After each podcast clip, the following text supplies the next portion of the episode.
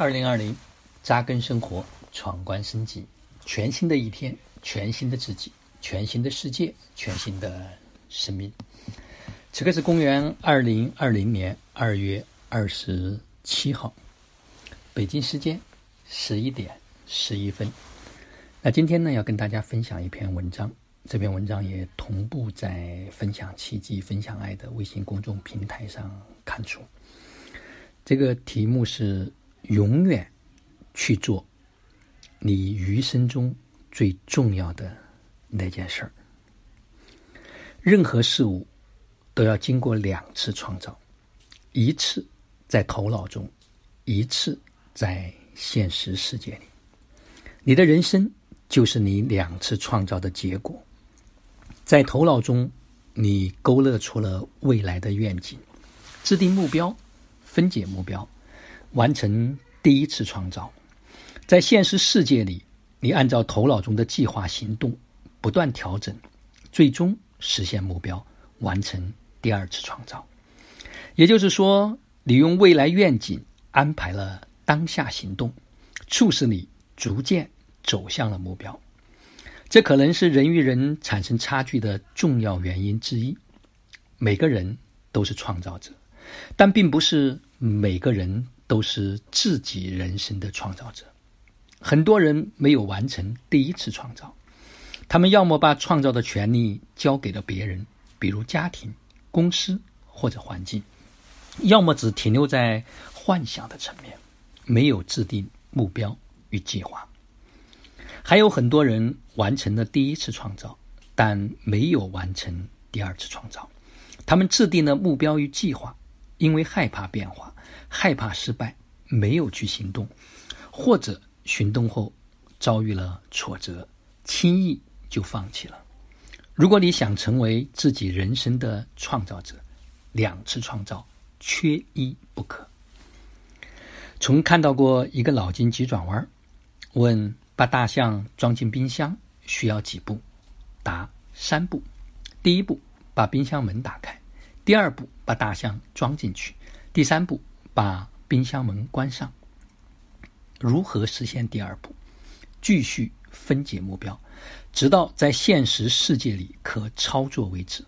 当时不懂，以为只是一个脑筋急转弯，后来发现这其实是你实现任何目标的方法。国际象棋天才卡斯帕洛夫说：“战略家总是先设定一个远期目标。”制定相关的战略，然后返回头制定具体的措施。他会先设立实现远期目标所必须的一些中期目标。特级大师下棋时，依靠的不是对成千上万种应对方案进行单纯的筛选，而是先确定一个他想在十到十五步棋后希望达到的局面。他会评估所有可能性，设定一个目标，然后一步步走向这个目标。人生只有一次，永远去做你余生中最重要的那件事儿。一，人生不是从开始到结束，而是从结束的地方开始。一九九零年，乔布斯被邀请到斯坦福大学做演讲，而劳伦、鲍威尔恰巧被同学拉去了现场。由于迟到，没有了位置，劳伦和他的同学就走到了第一排，坐在了两个预留嘉宾的位置。乔布斯刚好坐在劳伦旁边，被劳伦所吸引，两人简单聊了几句。乔布斯回忆说：“现场我的思路一直被打断，有种小鹿乱撞的感觉。”演讲结束后，乔布斯本来要赶往下一场商业会议，但他却停了下来。他回忆说：“我到了停车场，把钥匙插在车上。我问自己，如果……”这是我人生在世的最后一天，我是愿意开一场商业会议，还是同这个女人一起度过？我跑回去问劳伦是否愿意与我共进晚餐，他说好。至此，我们一生携手。一九九一年，三十六岁的乔布斯和二十七岁的劳伦举行了婚礼。后来人们说，劳伦给了世界一个更好的乔布斯。在这个故事里，乔布斯其实在停车场做了一个思想的实验。他把自己的余生压缩为一天，以此来判断什么是当下最重要的事儿。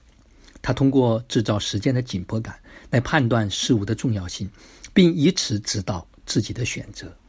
如果你遇到相同的情况，你会和乔布斯做出同样的选择吗？你应该经常听到类似的遗憾。我喜欢一个人，因为害怕被拒绝，没有表白，后来没了机会。我想做自己喜欢的事儿，因为害怕失败，一直没有行动。后来年纪大了，更不敢折腾。比起失败后的心碎，什么都不做，可能更让人能接受，更能让人接受。结果是成功还是失败？你不争取一次，怎么会知道答案？乔布斯可能被拒绝吗？可能，但无论拒绝还是接受，都由劳伦决定。乔布斯决定不了，乔布斯只能决定是否向劳伦发出邀请。我们害怕失败，竟然有了不去做就不会失败的想法，而不是去思考如何才能提高成功率。从短期看，你获得了安全感，没有失败就没有伤害。但从长期来看，你失去了太多可能的机会，这是更大层面的伤害。短期可感知，长期不可感知，所以我们常常放大了短期的感受，而忽略了长期的伤害。如何克服这种困难？每当我面临选择的时候，我会做这样的一个思想实验：这件事如果不去做，以后我会后悔吗？这件事如果去做了，最坏的结果是什么？这个最坏的结果我能接受吗？答案经常是肯定的，我就这样骗了自己，这样会明显增加失败的次数。但好处是你不仅把握更多的机会，你还能不断的提升自己。查理芒格说：“得到一件东西最好的方式，是让自己配得上它。人生只有一次，别留下太多的遗憾。”我们一起来做一个思想的试验：你要去参加一位亲人的葬礼。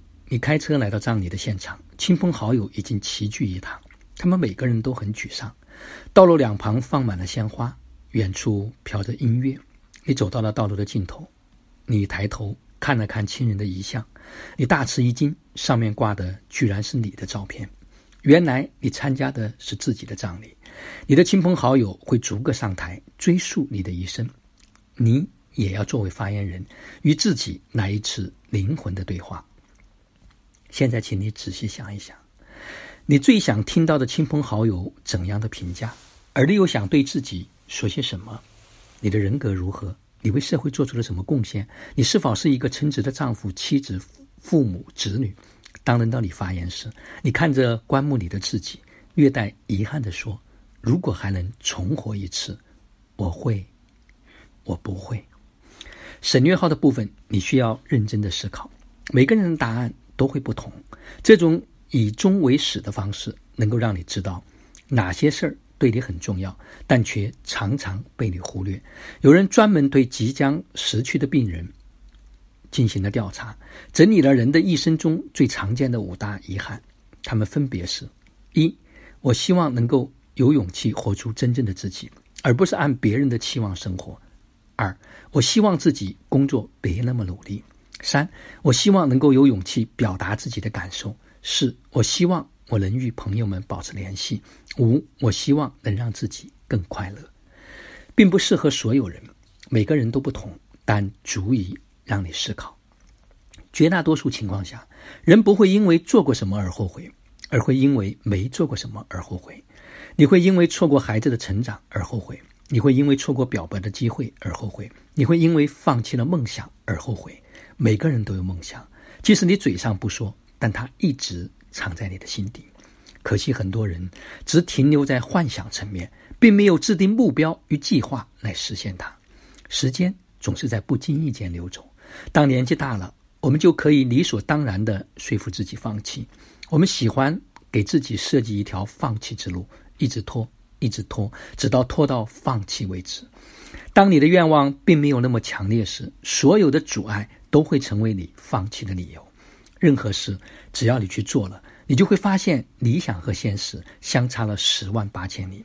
你以为的困难，可能根本不是困难，而被你忽略不计的事儿，可能会成为大麻烦。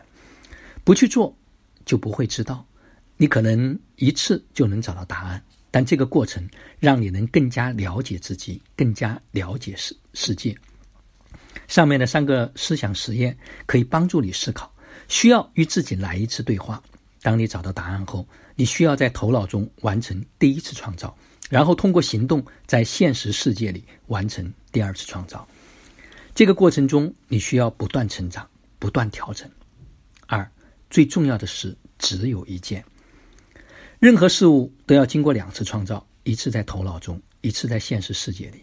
脑袋可以想象未来，但身体只能专注当下。长期目标并不能一蹴而就，你要从当下的点滴做起。任何长期的目标都可以分解为若干个中期的目标，任何中期的目标又都可以分解为若干个短期的目标。无论什么目标，你都要找到能够实现该目标最重要的那件事儿。我们每个人都身处在很多不同的系统中，你需要找到当前系统当前阶段最重要的那件事儿。怎么找？你需要不断的问自己，哪件事儿做了以后能够让其他的事儿变得简单，甚至无关紧要？阿基米德说：“给我一个支点，我就能撬动地球。”你要找到那个能撬动地球的支点。举个例子，为了拓展客户。你要去参加一个行业的会议，需要准备一份演讲的 PPT。最重要的是什么？PPT 设计很重要，但更重要的是 PPT 的内容。相比设计，客户更关心内容。还有比内容更重要的吗？有的，现场演讲。如果演讲足够精彩，即使你的 PPT 只有零散的几句话，也能够实现你的目标。也就是说，现场演讲让 PPT 设计、PPT 内容变得无关紧要，并不是说 PPT 设计不重要。只是相比较而言，它不是最重要的。你要把时间和精力放在最重要的那件事，即现场演讲、PPT 设计。你可以购买模板或交给专业人士来完成。但很遗憾，在工作和生活中，我们很多人都把时间和精力花在了类似 PPT 设计这样次重要的事儿上，而最重要的那件事儿却没有花足够的时间。一个人的时间是固定的，你做了这件事儿，就意味着你不能做另外一件事儿，所以你要不断的问自己，什么事儿更重要？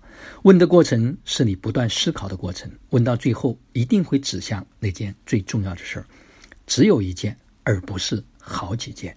如果你找到三五件最重要的事儿，那你并没有找到当前系统在当前阶段最优先，你挖的还不够深，你还得继续挖。当绝大多数互联网公司来说，最重要的事儿是产品，并不是说运营市场不重要，恰恰相反，这都很重要。但每个阶段有各自不同的发展目标，你需要找到当前阶段最重要的那件事儿。所以你要不断的问自己，哪件事做了之后，能够让其他的事儿变得简单，甚至无关紧要，或者说所有的事儿只能做一件，你会做哪一件？很多公司喜欢给自己定一堆的重要的事儿。结果就是最重要的那件事常常完不成，人会默认排序，先完成第三重要的事儿，再完成第二重要的事儿，最后才完成最重要的那件事儿。这是人的本能。还有人喜欢给自己工作列一个清单，然后按照清单来执行，但很多用清单的人效率都很低。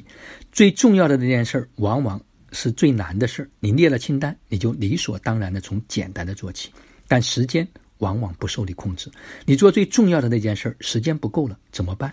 降低完成的质量，所以你很忙，但结果并不好。清单是一个很好的工具，但你要在第一时间去做那最重要的事儿。你把那最重要的事儿完成之后，第二重要的事儿会自动变为最重要的事儿。你依然要在第一时间去做那件最重要的事儿。扎克伯格每天都问自己。我现在做的是我能做的最重要的事情吗？只有在获得了肯定答案后，我才会感到舒服，感觉自己的精力和时间没有白费。最重要的事儿只有一件。你要你要不断的问自己，当前阶段。所有系统中最重要的事儿是什么？为什么这件事儿能让其他的事儿变得简单，甚至无关紧要？我有没有把时间和精力放在最重要的事儿上？三，问题的另一面是机会。时间花在最重要的事儿固然好，但现实往往事与愿违。你的时间并不完全属于你，你还要处理很多其他事物。但你依然可以去做最重要的那件事儿。它不再是一件具体的事儿，而是一个叫做“重要不紧急”的原则。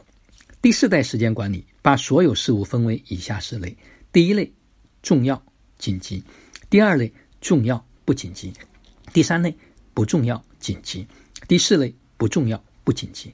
第三类事物与第四类事物不必多说，重点在第一类事物与第二类事物。很多人的重心都在第一类事物，这是一个大坑。一直处理重要紧急的事儿，你会处于救火的状态，被牵着鼻子走，它会让你精疲力尽，压力巨大。不仅如此，你没顾上第二类事物，它会在意想不到的时候变为第一类事物，给你火上浇油。如果你的重心在第一类事物，你会感到身心疲惫。你的重心要放在第二类事物，处理重要不紧急的事儿，相当于防火。你做的是预防性的工作，防患于未然。即使偶尔有紧急事件，你也能泰然处之。很多人对重要不紧急的理解并不完全。我们经常说的重要不紧急的事儿，包括学习、锻炼身体、放松心情、制定计划、预防措施等等。但这只是其中一部分，另一部分是所有事物都可以通过提高工作杠杆率，把它变为重要不紧急。这是一种思维的方式。举两个例子。你经常给客户介绍公司的产品，每一次介绍对你来说都是重要紧急的事儿，会占用你大量的时间。但你可以花一周甚至几周时间专门培养下属，使得下属能够直接面对客户。你自己介绍产品时，虽然每次只花一个小时，但每次都需要你亲自讲解，属于重要紧急的事儿。培养下属虽然前期花大量的时间。但以后就不需要你亲自讲解，属于重要不紧急的事儿。再比如，公司有很多会议需要你参加，但会议效率很低。普遍的做法，即使对会议效率不满，明知道会浪费很多时间，但你选择了忍受。另一种做法，你重新制定了会议流程，要求参会人员必须提前准备，明确会议目标，并引入头脑风暴、六顶思考帽等工具，提高会议的效率。参加。低效率的会议浪费大量的时间，属于重要紧急的事儿。重新制定会议流程，虽然前期花了大量的时间，但提高了会议的效率。为了节省节约时间，属于重要不紧急的事儿。以上两个例子能够很好的说明重要不紧急的思维方式。无论是培养下属，还是重新制定会议流程，前期都需要花费额外的时间，但一旦完成，就能为以后节约大量的时间，属于一次投入。终身受益，所以你要学会算总账。每一个问题的旁边都隐藏着一个机会。普通人看到问题，而高手看到机会。四，永远去做你余生中最重要的那件事儿。对你来说，什么更重要？什么最重要？大到人生的方向，小到工作的琐事儿，你都可以不断的问自己。当你知道你为什么而做，你就不会因此而感到困惑。一个人的时间有限，你做了这件事儿，就意味着你不能做另外一件事儿，所以你要学会放弃。拥有的另一面是放弃，这是一体两面的。任何事物都要经过两次创造，一次在头脑中，一次在现实里。为了登上珠峰，你不仅要制定计划，你还要用脚去丈量世界。在行动中，随着你的成长，你的看法不断变化。过去你认为重要的事儿，很可能在未来。被证明，被证明并没有那么重要。那时，那时候你要有勇气否定过去的判断，并重新选择最重要的那件事儿。你的现在由过去的选择决定，你的未来由现在的选选择决定。永远去做你余生中最重要的那件事儿。好了，最近几天呢，连续读了好几篇文章，啊，也是自己在做一些。更加落地的一些思考和梳理。